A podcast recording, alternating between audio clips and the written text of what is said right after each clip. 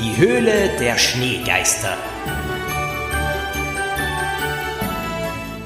Ein Knickerbockerbande Podcast Adventkalender von Thomas Breziner. 17. Dezember.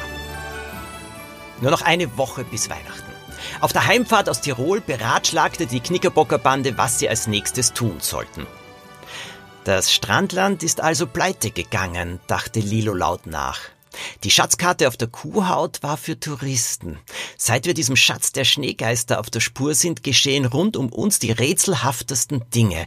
Was steckt da dahinter? Dominik hörte nur halb zu. Er hielt das Textbuch für das Theaterstück in der Hand und lernte seine Zeilen. Am Montag war die große Probe. Joppi und Starling sind schon ganz gut, sagte Poppy. Aber bevor ich sie ins Theater bringe, muss ich noch einmal mit ihnen üben. Am Montag nach der Schule ging sie sofort nach Hause. Sie gab Joppi und Starling das Kommando zu gehen und auf einen Sessel zu springen. Dort setzten sie sich brav nebeneinander hin und hoben die Pfoten. Poppy war zufrieden. Ihre Mutter fuhr sie im Auto zum Theater. Poppy benutzte den Bühneneingang. Joppi lief neben ihr, Starling, die Katze, trug sie in einem Korb. Die Tür zu Dominiks Garderobe stand offen. Drinnen saß Axel und aß Gummibärchen, die Dominik immer im Theater hatte. Sie waren seine S-Bahn Glücksbringer. Hast du heute kein Eishockeytraining? fragte ihn Poppy. Keine Lust, ich werde ohne ihn nicht für das Match aufgestellt, antwortete Axel finster. Bist du sicher? Ziemlich sicher. Poppy bückte sich, um den Katzentragkorb zu öffnen und Starling herauszunehmen. Ich finde, du solltest trotzdem zum Training gehen. Lass mich in Frieden, schrie Axel. Poppy erschrak so heftig, dass sie in der Hocke umkippte. Hey, reg dich ab! Tut mir leid. Axel grinste zerknirscht. Wo ist Starling? Poppy sah sich hektisch um. Sie hatte den offenen Korb einen Augenblick nur aus den Augen gelassen und nun war er leer. Die Tür zum Gang stand offen. Starling! rief Poppy. Joppi stürmte sofort los. Er schnupperte auf dem Boden und bog nach links. Poppy folgte ihm und sah die Katze fast am Ende des Ganges laufen. Auch sie war über Axels Ausbruch erschrocken und wollte sich in Sicherheit bringen. Poppy und Joppi liefen ihr hinterher. Axel, der ein schlechtes Gewissen hatte, folgte. Überrascht blieb er vor einer Garderobe stehen. Das konnte kein Zufall sein. Poppy bog um die Ecke und war verschwunden. Dominik befand sich auf der Bühne bei der Probe. Lilo war zu Hause. Axel musste die Garderobe allein ansehen. Er klopfte an die offene Tür. Niemand bat ihn herein. Vorsichtig steckte er den Kopf in das Zimmer. Es war niemand da. Auf der Stange aber hingen zwei Kostüme, die Axel sehr bekannt vorkamen. Das Schneegeist-Kostüm und die Verkleidung des Mannes in der Toilette im Eishockeystadion. Axels Herz schlug schneller.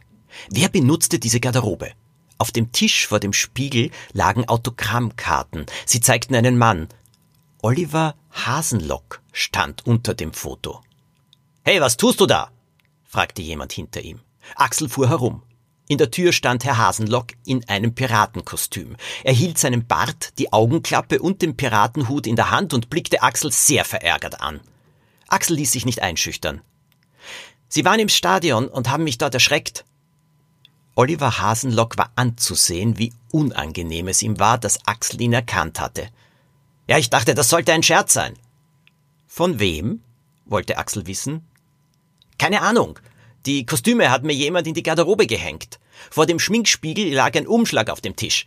Ich sollte dich ein wenig necken. Mhm. Und das haben Sie einfach so getan. Ist Ihnen das nicht seltsam vorgekommen?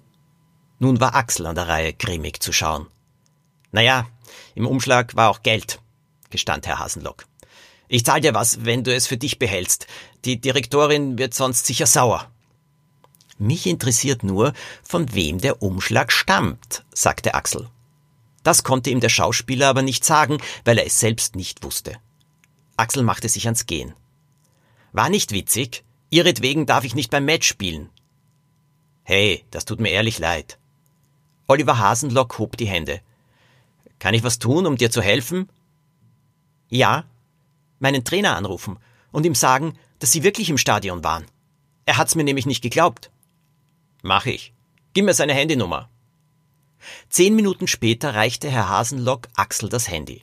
Herr Krock wollte, dass er sofort zum Training kam. Vielleicht wurde er doch für das Match eingesetzt. Auf dem Gang traf er Poppy, die die Katze hatte einfangen können. Sie staunte, als er ihr schnell berichtete, was er entdeckt hatte. Lilo sucht dich auch. Sie hat mich angerufen. Ihr müsst euch für den 18. Dezember noch Ski und ein Snowboard irgendwo leihen. Axel hatte keine Ahnung wozu. Wieso brauchten sie am 18. Dezember, also morgen, Ski und Snowboard? Moment, es fiel ihm wieder ein. Sie sollten ja im Schneeland auftreten, auf der Indoor-Piste. Eines war auf jeden Fall klar. Jemand hatte versucht, die vier Knickerbocker abzulenken und in die Irre zu führen. Ihre Lust, den Fall zu lösen, war nur noch größer. Was würden sie als nächstes entdecken? Du erfährst es am 18. Dezember. Übrigens, ein Knickerbocker Buch, ein Knickerbocker Abenteuer trägt den Titel Die Nacht des T-Rex. Kennt ihr das schon? Wenn nicht, macht euch auf ein spannendes Abenteuer in einem rätselhaften Museum gefasst. Im Keller brüllt ein riesiges Tier. Tatsächlich ein T-Rex? Es scheint ganz danach. Gut, mehr verrate ich euch nicht, das müsst ihr schon selbst herausfinden und lesen. Aber der Knickerbocker Adventkalender, der geht am 18. Dezember weiter. Habt einen großartigen Tag, bleibt auf der Spur